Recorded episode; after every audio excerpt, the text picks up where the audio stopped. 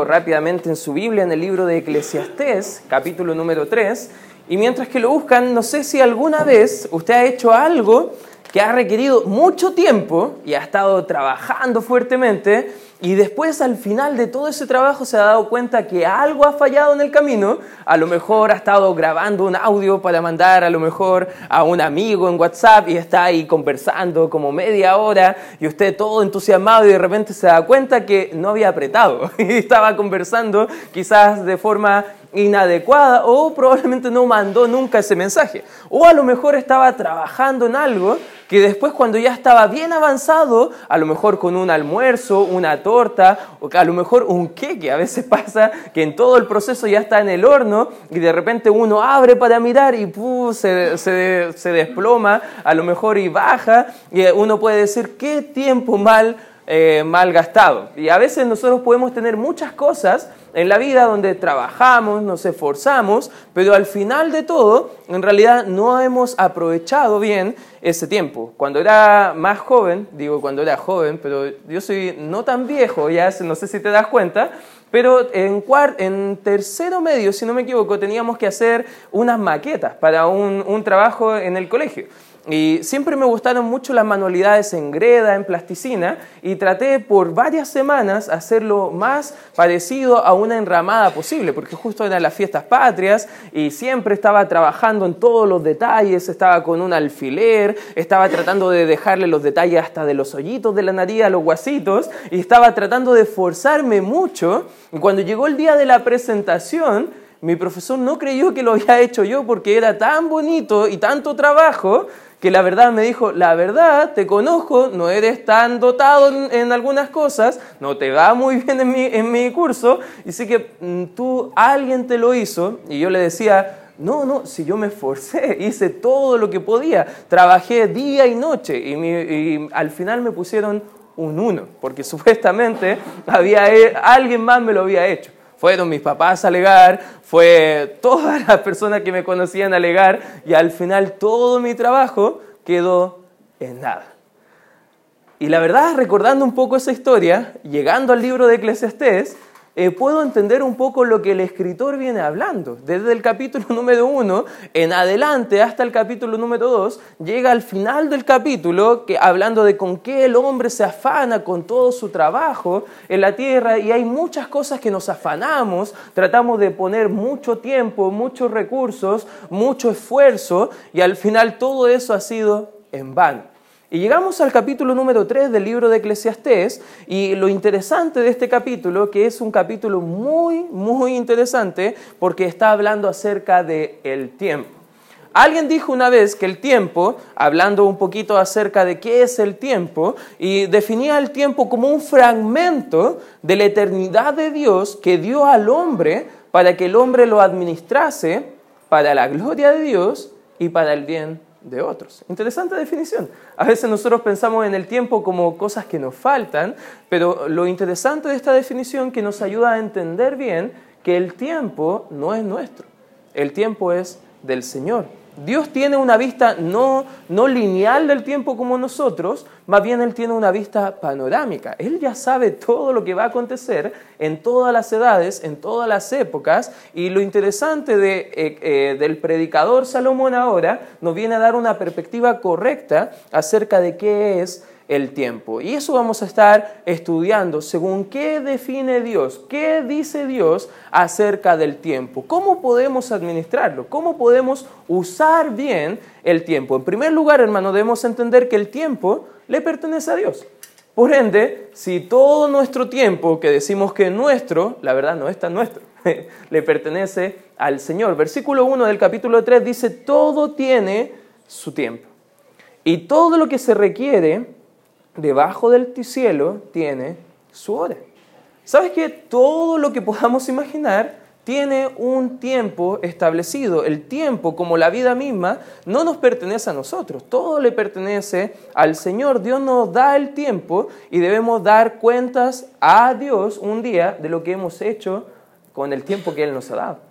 De hecho, en la Biblia, en el libro de los Salmos, enseña que la vida nuestra a lo más va a durar entre 70 a 80 años si Dios es muy misericordioso con nosotros. Y tenemos los días contados, enseña la Escritura. Incluso el mismo, eh, el mismo salmista enseña y anima a la gente a que Dios nos debe enseñar a contar nuestros días para adquirir sabiduría. Son cosas que debemos entender que el tiempo no debemos malgastarlo, sino debemos utilizarlo de la forma correcta. En Santiago capítulo 4 enseña que nuestra vida es como neblina, que está por un poco de tiempo y luego se desvanece. La verdad no tenemos tanto tiempo, hermano. La verdad no tenemos una vida tan larga por delante como algunos creen. Incluso algunos su tiempo es mucho más corto. Algunos parten a la presencia del Señor, si han recibido a Cristo obviamente, muy temprano. Y otros partirán quizás muy longevamente. Pero el tiempo debemos entender que le pertenece al Señor, por eso debemos aprovecharlo de forma correcta. Dios determina cuándo poner fin al tiempo que nos da.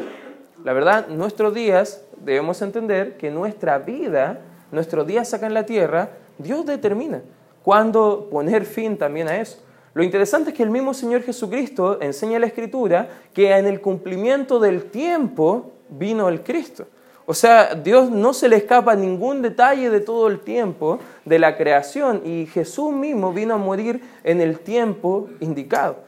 A veces nosotros pensamos, pero me hubiese gustado vivir en otra época, me hubiese gustado vivir en, otra, en otro contexto, en otra circunstancia. Hermano, entiende que Dios te ha dado un tiempo determinado para que tú lo vivas. Y debemos aprovecharlo y agradecerlo al Señor. Amén.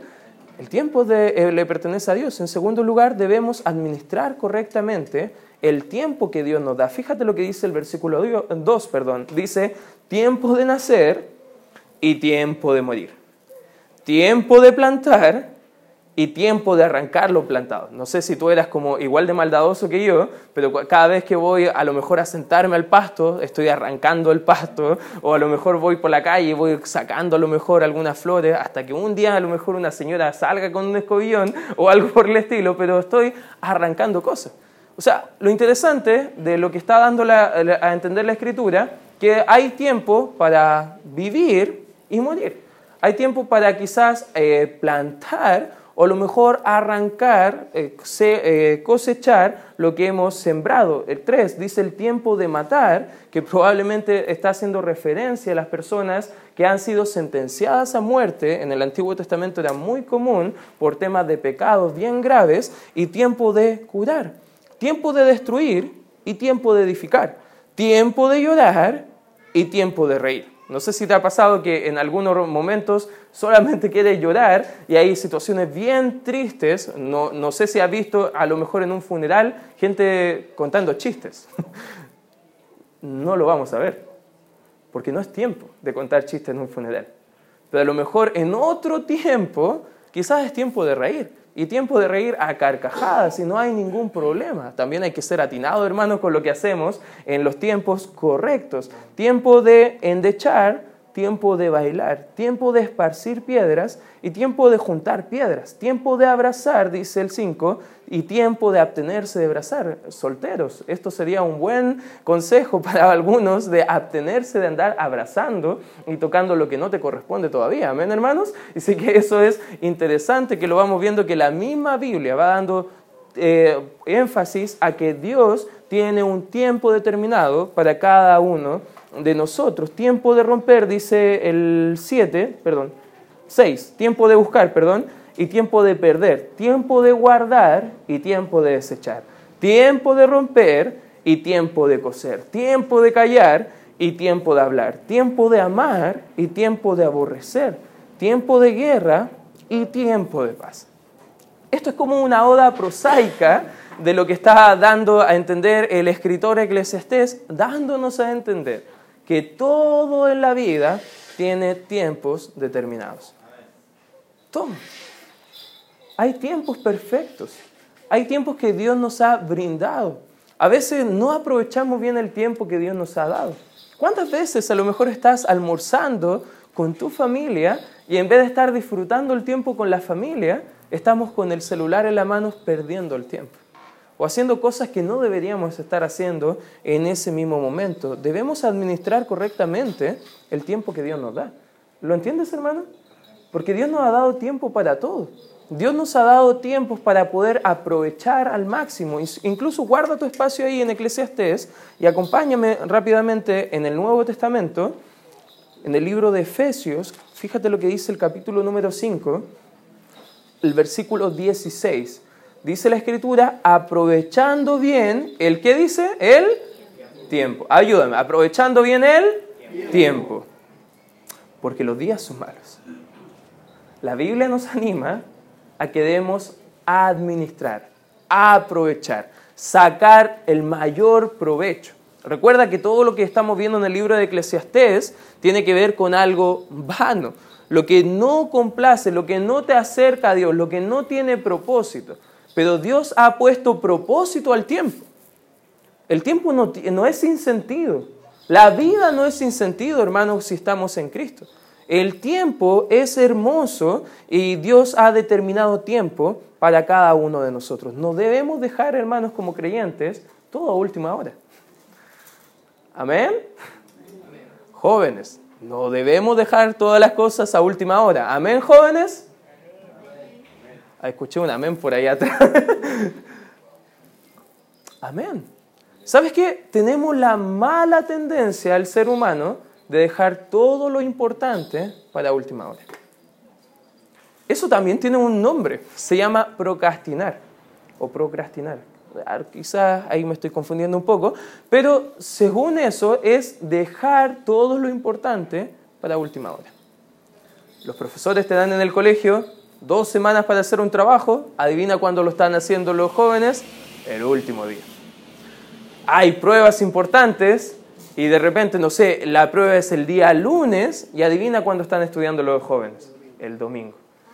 Y de pasadita ni vienen a la iglesia. Porque dicen, hay algo importante, diciendo quizás Dios no es importante. Hay tiempo para todo, hermanos. Hay tiempo, según lo que enseña la Escritura, para todo. Y como creyentes debemos hacer las cosas a su debido tiempo. Amén. ¿Cuántos de nosotros tenemos 24 horas al día? ¿Puedes levantar tu mano? ¿Cuántos de nosotros tenemos 60 minutos cada hora? ¿Cuántos de nosotros tenemos 7 días en la semana? ¿Te das cuenta que el problema no es la falta de tiempo, sino que el problema real es la mala administración del tiempo que tenemos? Cuando estaba en el seminario, siempre cuento la historia a los jóvenes, porque siempre me andan criticando y diciendo como, es que no tengo tiempo, es que me falta el tiempo, es que si tú supieras todo lo que tengo que hacer. Yo le decía, bueno, cuando estaba en el seminario, yo estudiaba en la universidad, en el seminario y tenía trabajo, además servía en la iglesia. Para los que saben lo que significa eso, quizás la bendición era que todavía no estaba casado. Eso era quizás la bendición porque podía desarrollar todo. Y una vez quejándome con mi pastor, Jason Holt, él, eh, yo le estaba diciendo, la verdad, no pude hacer bien el trabajo porque también tenía que rendir algunas cosas a la universidad y tenía que preparar la clase de escuela dominical y tenía que hacer esto y tenía que hacer esto otro. Y me dijo, ya, excelente, no hay problema, no te preocupes pero quiero ayudarte. ¿Quieres que hagamos un, ejercicio juntos? Y yo le dije, sí, me gustaría, qué bueno.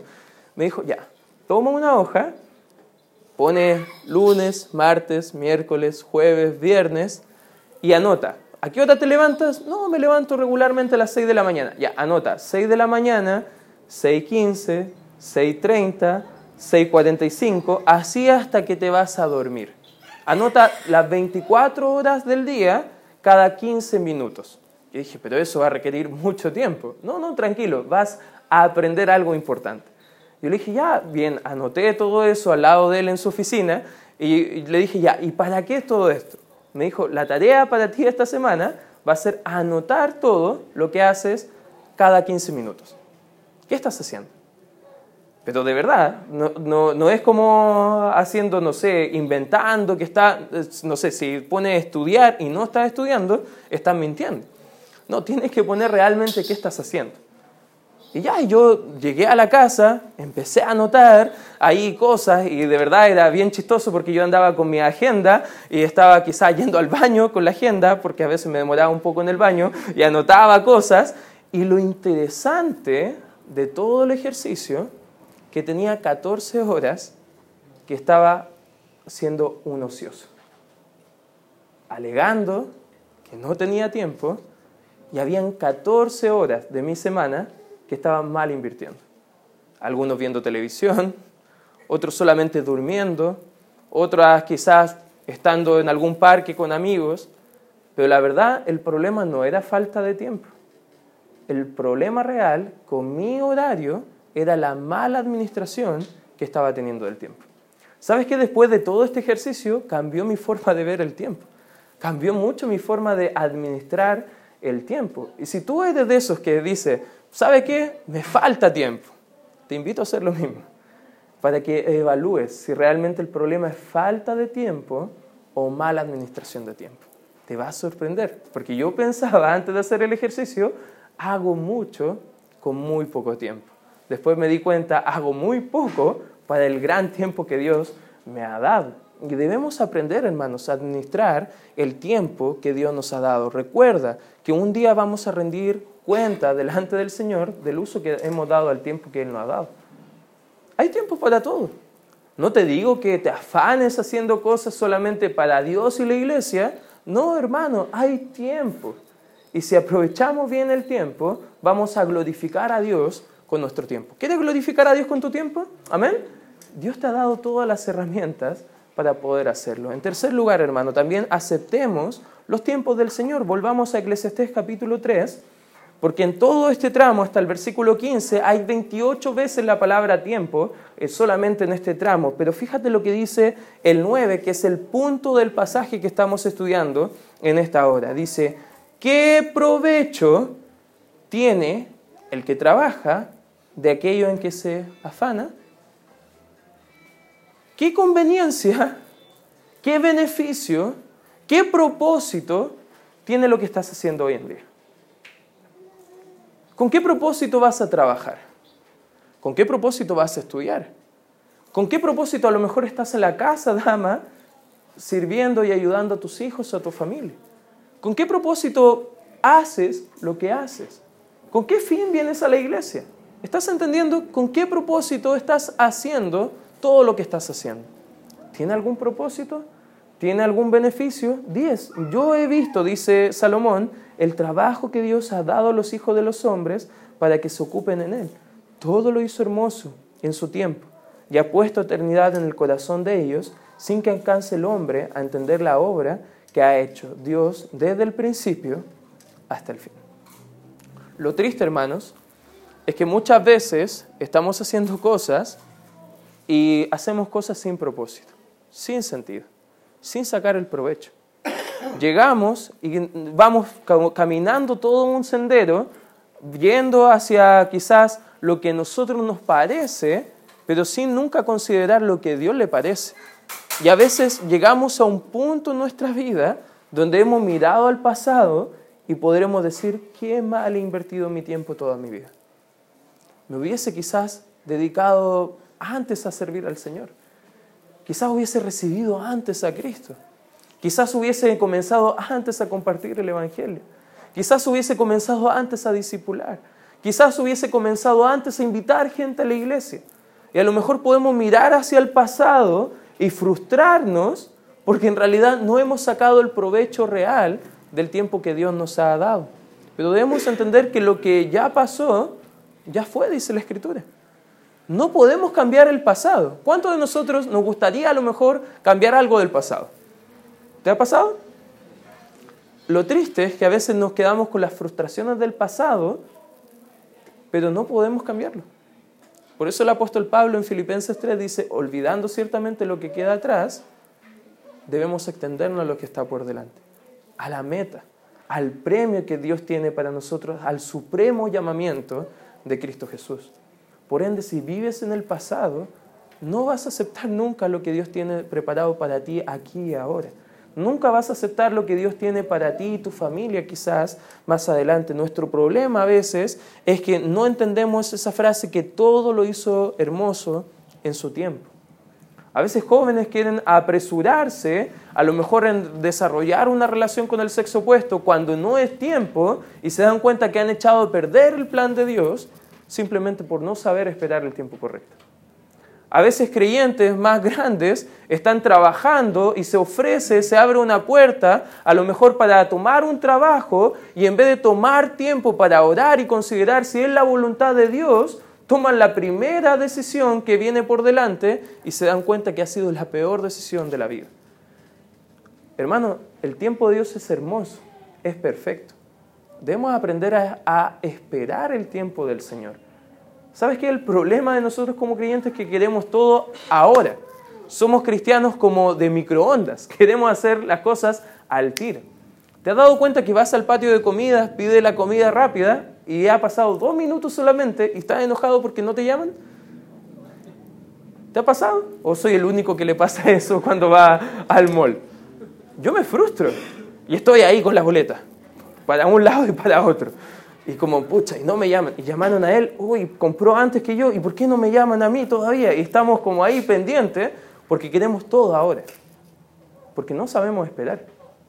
Y a veces ese es nuestro error porque no sabemos esperar el tiempo de Dios, tomamos malas decisiones, erramos al blanco y terminamos pecando y alejándonos del Señor. Queremos el producto, pero no queremos pasar por todo el proceso que Dios tiene para nosotros. A veces creyentes dicen, quiero ir a fundar iglesias. Perfecto, hermano. Qué buen deseo que Dios te ha dado. ¿Te veo el domingo? Uh, es que, pastor, tengo trabajo que hacer. Es que tengo justo la familia invitada a la casa. Hermano, a veces queremos los privilegios sin el esfuerzo para obtenerlo. Y eso es el problema de nosotros como creyentes. No queremos el proceso para que Dios transforme nuestras vidas. Creemos que recibimos a Cristo hoy y ya mañana podemos estar predicando con toda la sabiduría del Señor. No, hermanos, hay un proceso para crecer hay un proceso incluso en nuestras mismas vidas cristianas que debemos ir creciendo cada día hasta la semejanza de Cristo Jesús. Amén. De hecho, en 1 Corintios 10, 15 eh, enseña que nosotros como cristianos debemos ser firmes, constantes y creciendo siempre, sabiendo que nuestro trabajo en el Señor no va a ser en vano. Filipenses 1.6 dice que estamos persuadidos de esto, que el que comenzó en nosotros la buena obra la va a perfeccionar hasta el día del Señor Jesucristo. Por ende, acepta a lo mejor tus fracasos pasados para que pueda Dios glorificarte en las victorias que tiene por delante en el futuro. Si no aprendes a aceptar los tiempos del Señor, vas a vivir frustrado como hijo del Señor acá en esta tierra. En cuarto lugar, disfrutemos el tiempo. No podremos disfrutar el tiempo de Dios si no lo aceptamos primeramente.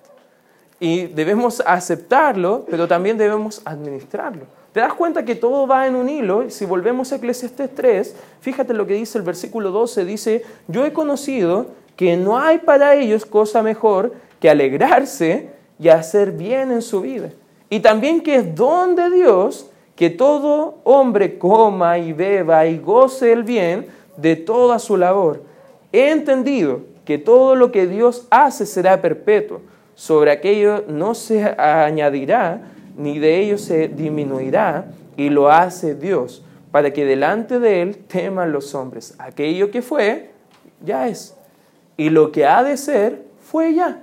Dios restaura lo que pasó. Hermanos, si nos quedamos mirando el pasado, nunca Dios va a restaurar lo que Él quiere hacer realmente en nuestra vida. Quizás tú has caído en algún pecado en algún momento.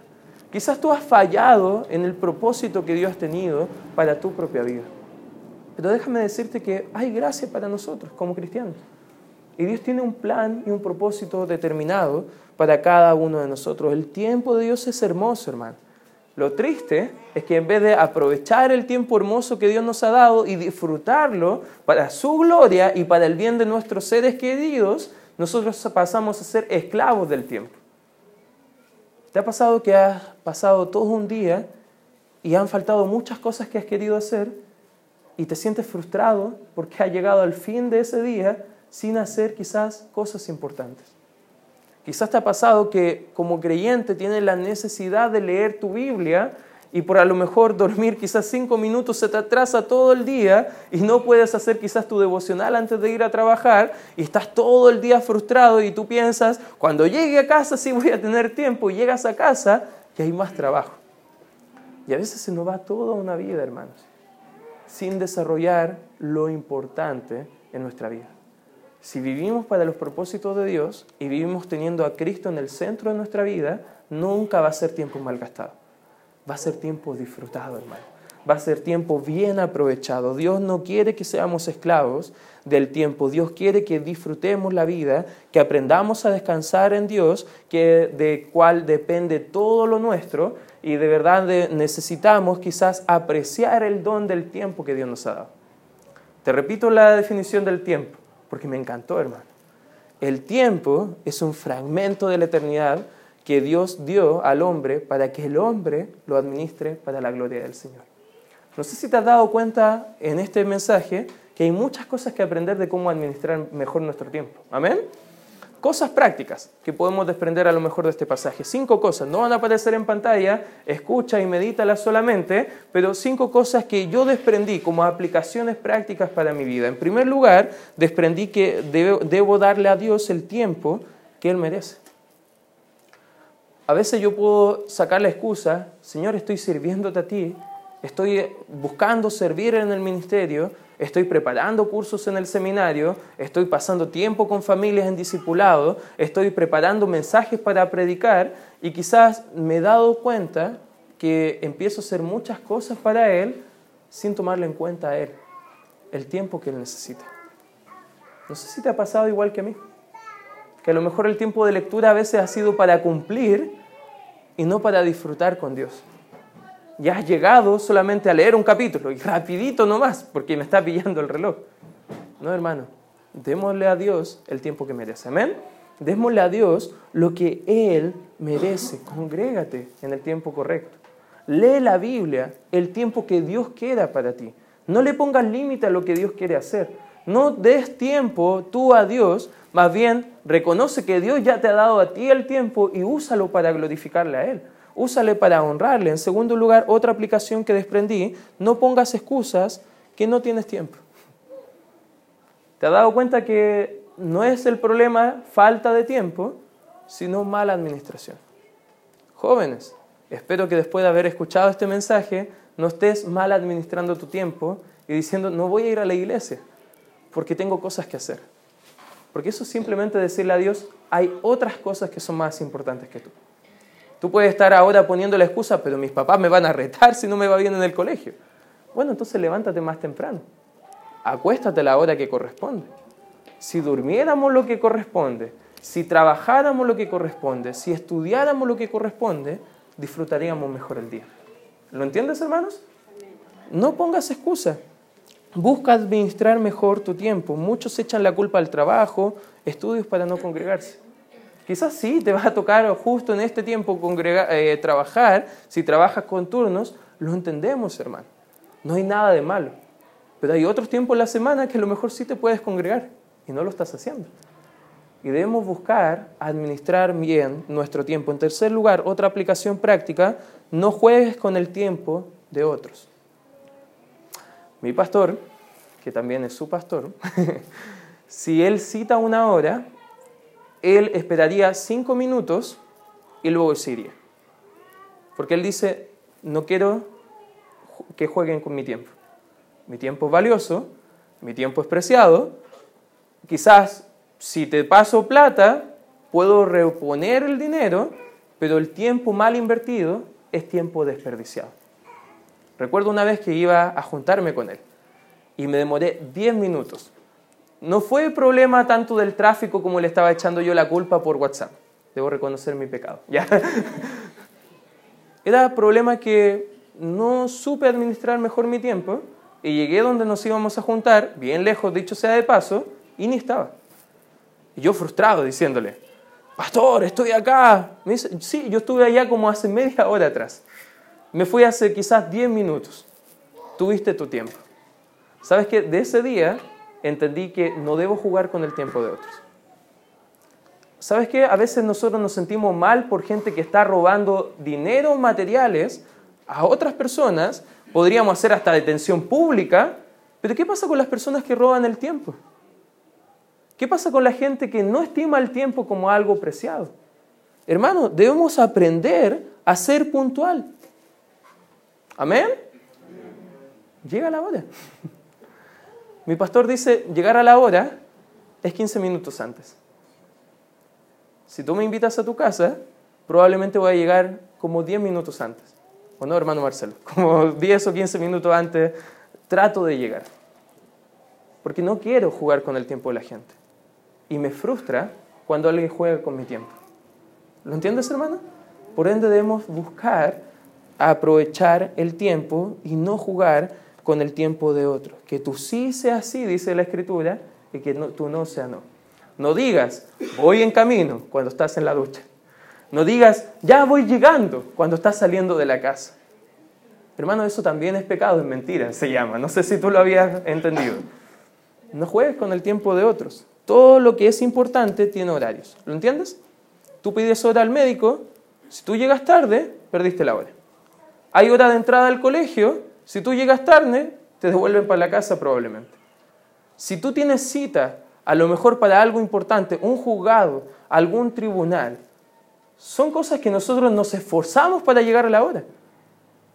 Pero las demás cosas, junta con amigos, reuniones familiares, no, ellos pueden esperar.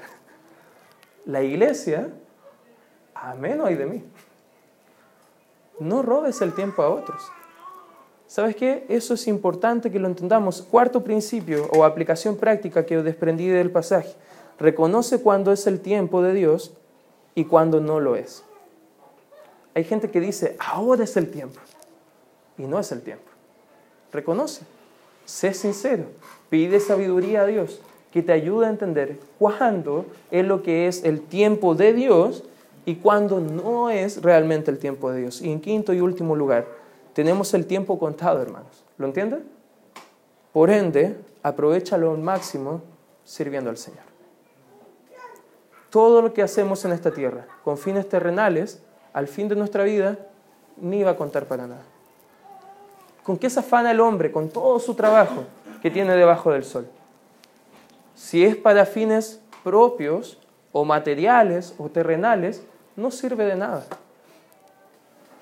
Pero lo que haces para el Señor va a permanecer para siempre. Si haces tesoros en esta tierra, te mueres y se queda todo acá. Cuenta la historia de Alejandro Magno, que fue uno de los hombres más ricos en toda la tierra. Y se cuenta que él en su funeral, él, él determinó que lo llevaran con las manos bien abiertas con la cara ahí bien feliz, con la mayoría de todas sus riquezas en su carro fúnebre, para que la gente entendiera que cuando él se iba, en realidad no se iba a llevar nada. Y a veces nosotros erróneamente pensamos que todo podemos acaparar para esta tierra. Job dijo, Jehová dio, Jehová quitó, sea el nombre de Jehová bendito. Lo que hacemos para el Señor nunca va a perecer donde la, polilla y el orín no corrompen. Ahí debemos hacer tesoros celestiales, ahí debemos hacer todo nuestro esfuerzo. Y debes entender, hermano, en esta hora, tenemos los días contados y te quiero desafiar, vive para el Señor. Amén. Nuestro tiempo, te lo repito, es un fragmento de la eternidad de Dios que dio al hombre para que el hombre lo administre para la gloria de Dios. Te hago una pregunta para finalizar. ¿Estás usando el tiempo para glorificar al Señor? ¿Estás usando el tiempo para darle gloria y honra a Él? Si no es así, te quiero invitar en esta hora a que inclines tu rostro, cerremos nuestros ojos y oremos al Señor. Gracias Padre Santo por este tiempo donde podemos reconocer que tú eres bueno, Señor, y quieres hacer algo también en nuestras vidas con nuestro tiempo, Señor. Entendemos que el tiempo es tuyo, Señor, y todo lo que tú nos has dado te pertenece a ti. Padre, ayúdanos como congregación, como hijos de Dios, a poder no jugar con lo que tú nos has dado, Señor, sino que aprovecharlo al máximo para poder llevar más almas a tus pies, Señor, y poder servir y honrarte con toda nuestra vida. Con cabeza inclinada, ojos cerrados, quiero